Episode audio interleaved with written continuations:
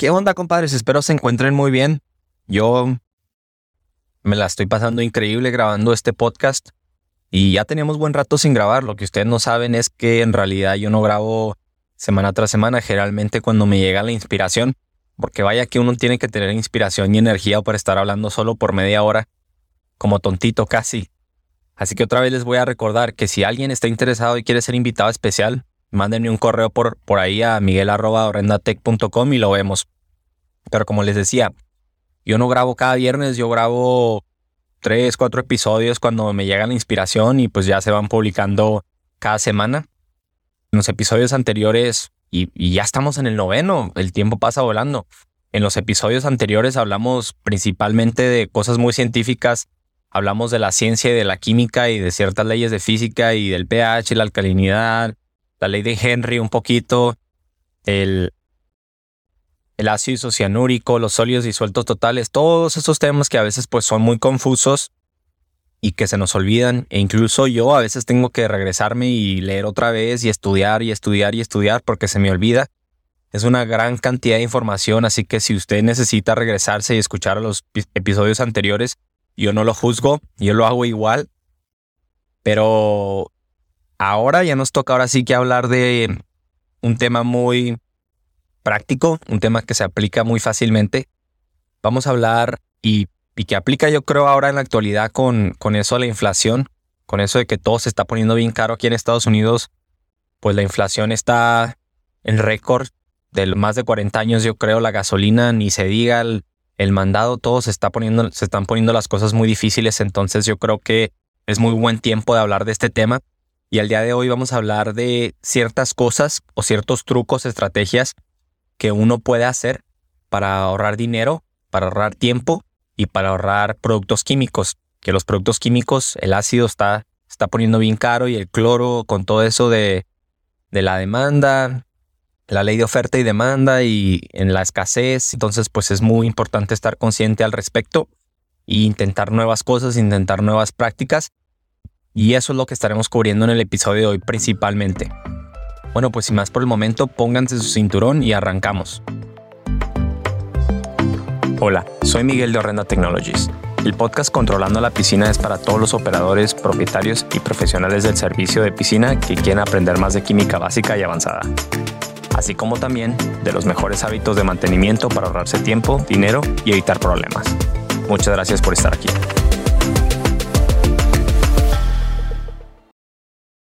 Como les decía, con eso de la inflación ahora ya es más importante que nunca aprender ciertas estrategias para ahorrar químicos, para ahorrar dinero y más que nada pues para ofrecer un servicio profesional, para ahorrarnos problemas que muchas veces la frustración pues es un peso muy grande y, es lo que nos limita, lo que previene que el negocio crezca.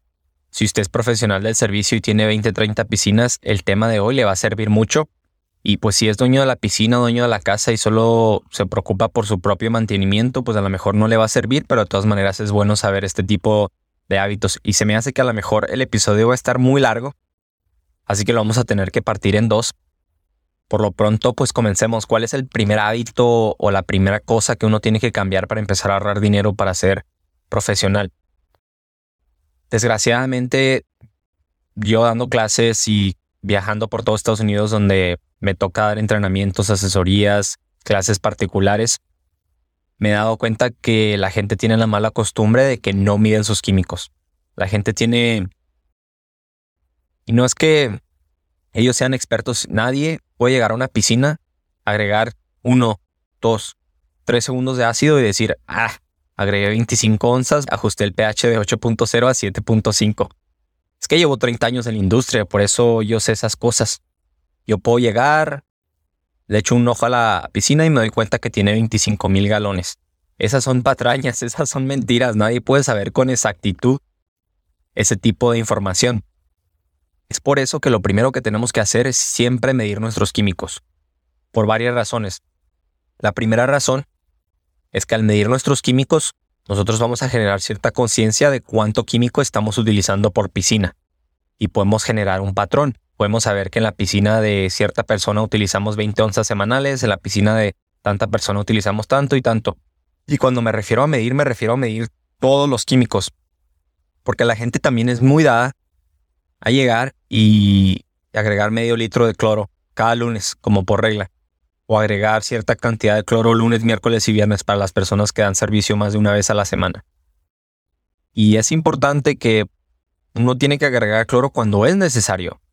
Cuando nuestros niveles de cloro andan bajos, ¿para qué gastar? ¿Para qué mal usar el cloro si la piscina no lo necesita?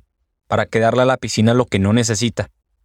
Y después si estamos utilizando el tricloro, pues el tricloro tiene un pH muy bajo, lo cual nos va a bajar el pH, lo cual nos va a sacar el índice de saturación del angelier del equilibrio, nos va a causar una violación y nos va a causar daño permanente a la piscina. Nada más por no medir las cosas. Lo mismo sucede con el ácido, que nos vamos a ir ahorita en más profundidad, pero así básicamente cuando uno llega y, mide el, y no mide el ácido y lo agrega directamente, pues el cambio del pH, en, lugar de irse, por decir, por un ejemplo, si queríamos bajar el pH de 8.0 a 7.5 al equilibrio y agregamos de más, pues no vamos a bajar el pH a 7.5, vamos a bajar el pH a 7.0 o 6.5 dependiendo la cantidad que agregamos.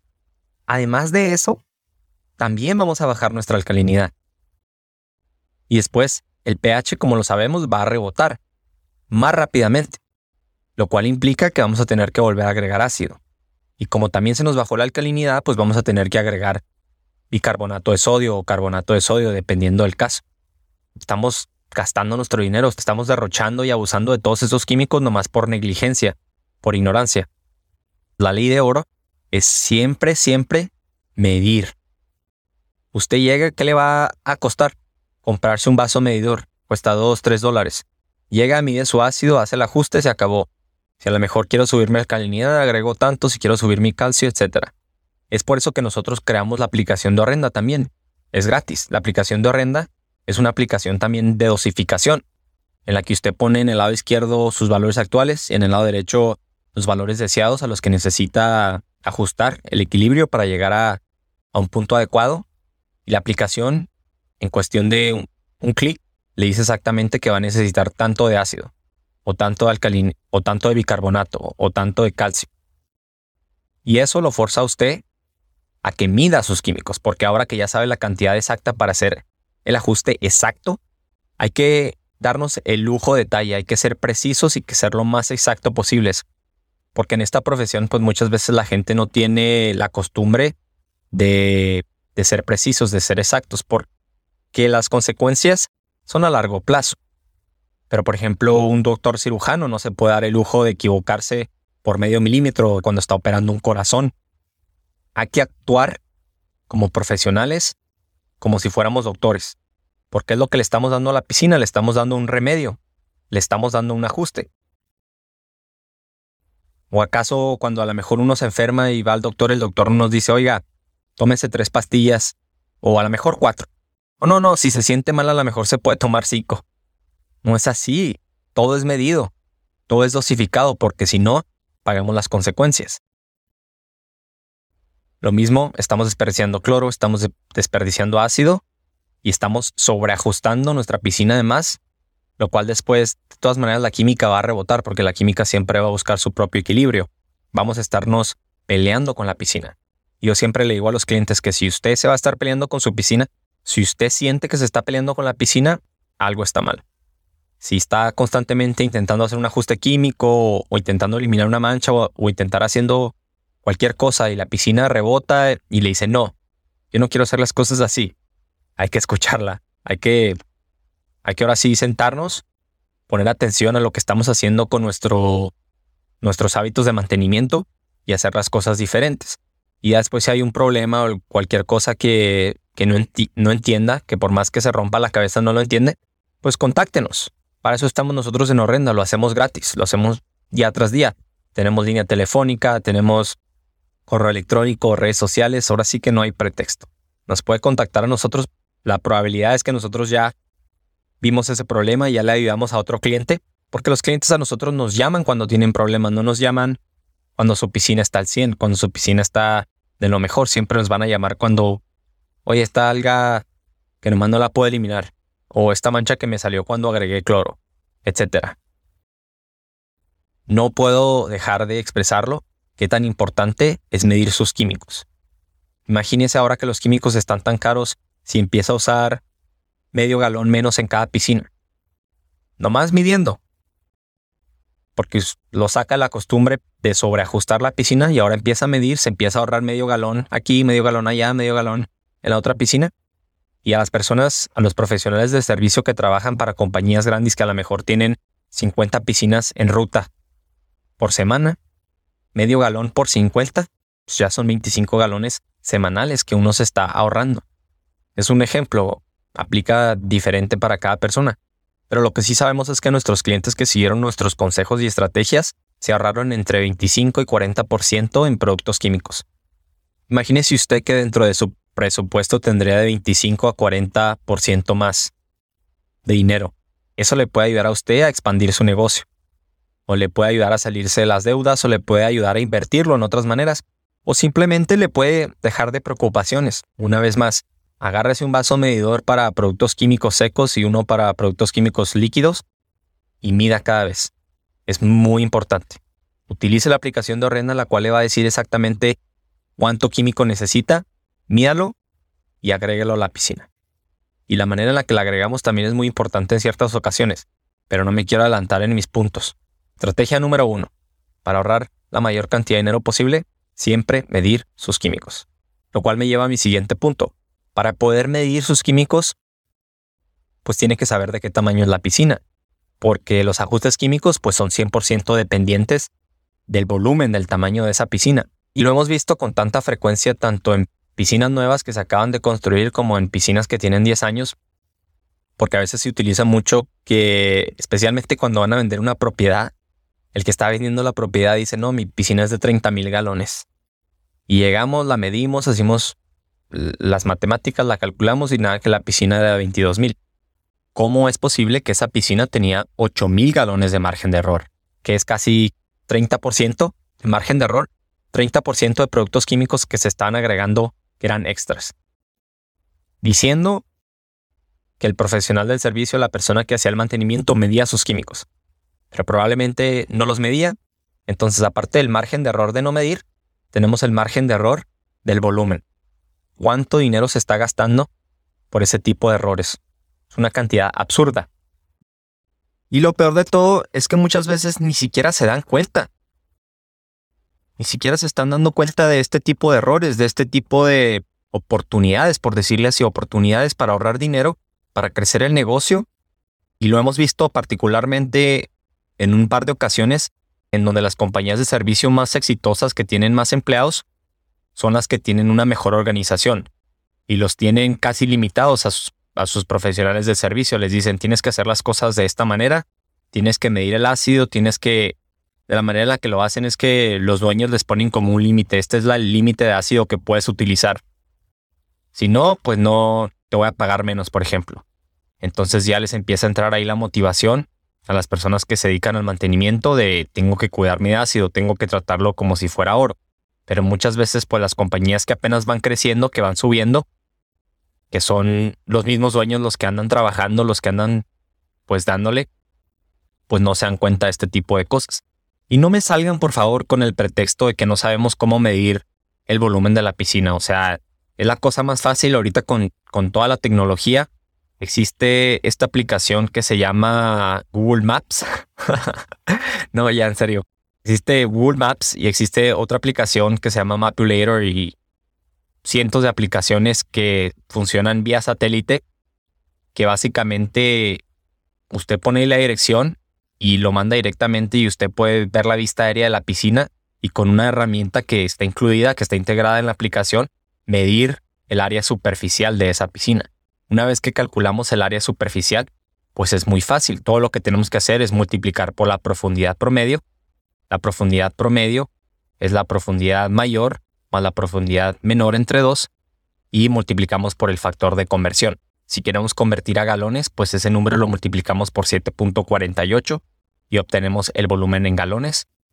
Si queremos convertir a litros, pues es otro factor de conversión. O podemos medir directamente en metros para obtener metros cúbicos, lo cual es equivalente a litros. Entonces esa no es la excusa. La excusa no es de que no sé cómo medir mi volumen, se puede investigar, se puede calcular, existen diferentes métodos, diferentes tecnologías. También a mí me ha pasado cuando he ido a ciertos trabajos o proyectos a hacer arranques de piscinas o startups, que incluso mi celular tiene una aplicación que se llama Medir o que se llama Measure. Y con esa misma está muy padre porque es en tercera dimensión. Entonces usted puede apuntar a las superficies y medir de un punto a un punto qué tan largo es.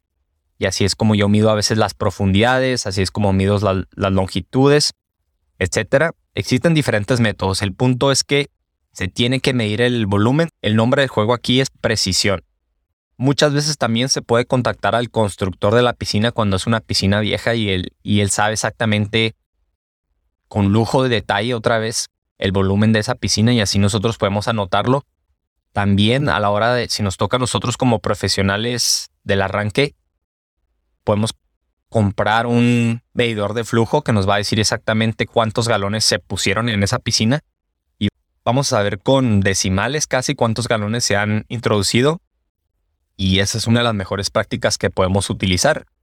Saber cuál es el volumen para así poder medir adecuadamente y para evitar gastar y sobrecorregir nuestra piscina, sobrecorregir nuestra química.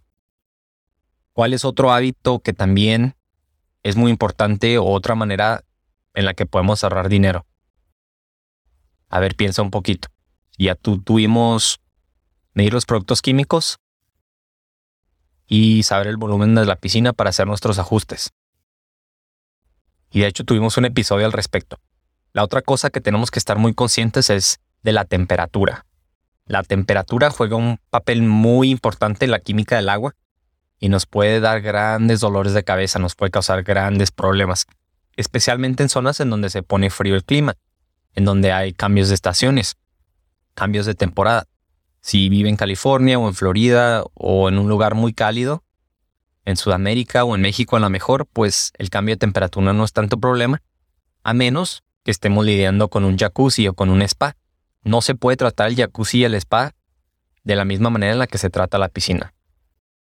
Otra vez, el jacuzzi, el spa, tienen temperaturas muy altas y gracias a estas temperaturas se tiene que manejar la química de manera diferente.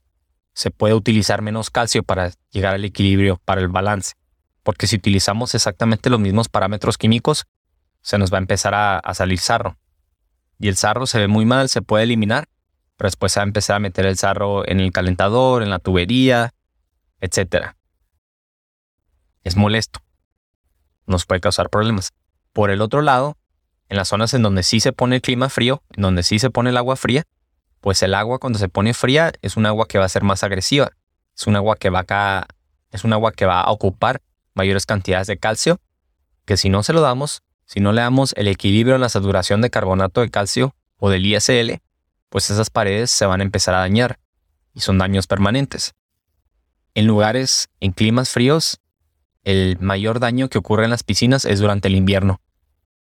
Y después esas paredes pues ya nunca van a volver a ser lo que eran, no se van a ver de la misma manera. Invierno tras invierno se van a ir echando a perder poco a poco. Y esto es directamente responsabilidad del que le da mantenimiento. Él tiene que saber este tipo de cosas para prepararse adecuadamente.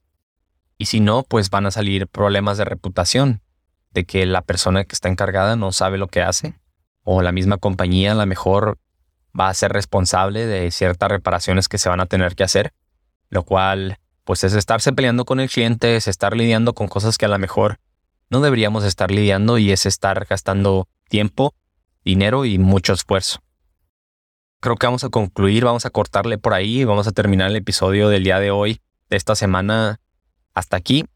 Y la siguiente semana estaremos hablando del resto de los hábitos que tenemos que cambiar para ahorrar dinero y para no tener problemas todo el año, sin importar de dónde viva, sin importar del clima, sin importar del tipo de productos químicos que utilice. Si le gustó el episodio de hoy, por favor hágamelo saber, significa mucho para mí y para la compañía también. Como siempre, pues muchas gracias, estamos aquí para ayudar. Cualquier cosa nos pueden contactar directamente o síganos en Instagram, en YouTube, en redes sociales. Eso también nos ayuda mucho a nosotros a crecer y a más que nada a seguir con este tipo de proyectos que son completamente gratis y que en realidad pues sí son una buena inversión de tiempo y dinero. Gracias por escuchar otro episodio más del podcast Controlando la Piscina. No se olvide de compartir, suscribirse o calificar este podcast o episodio. Visítenos en horrendatech.com para más información.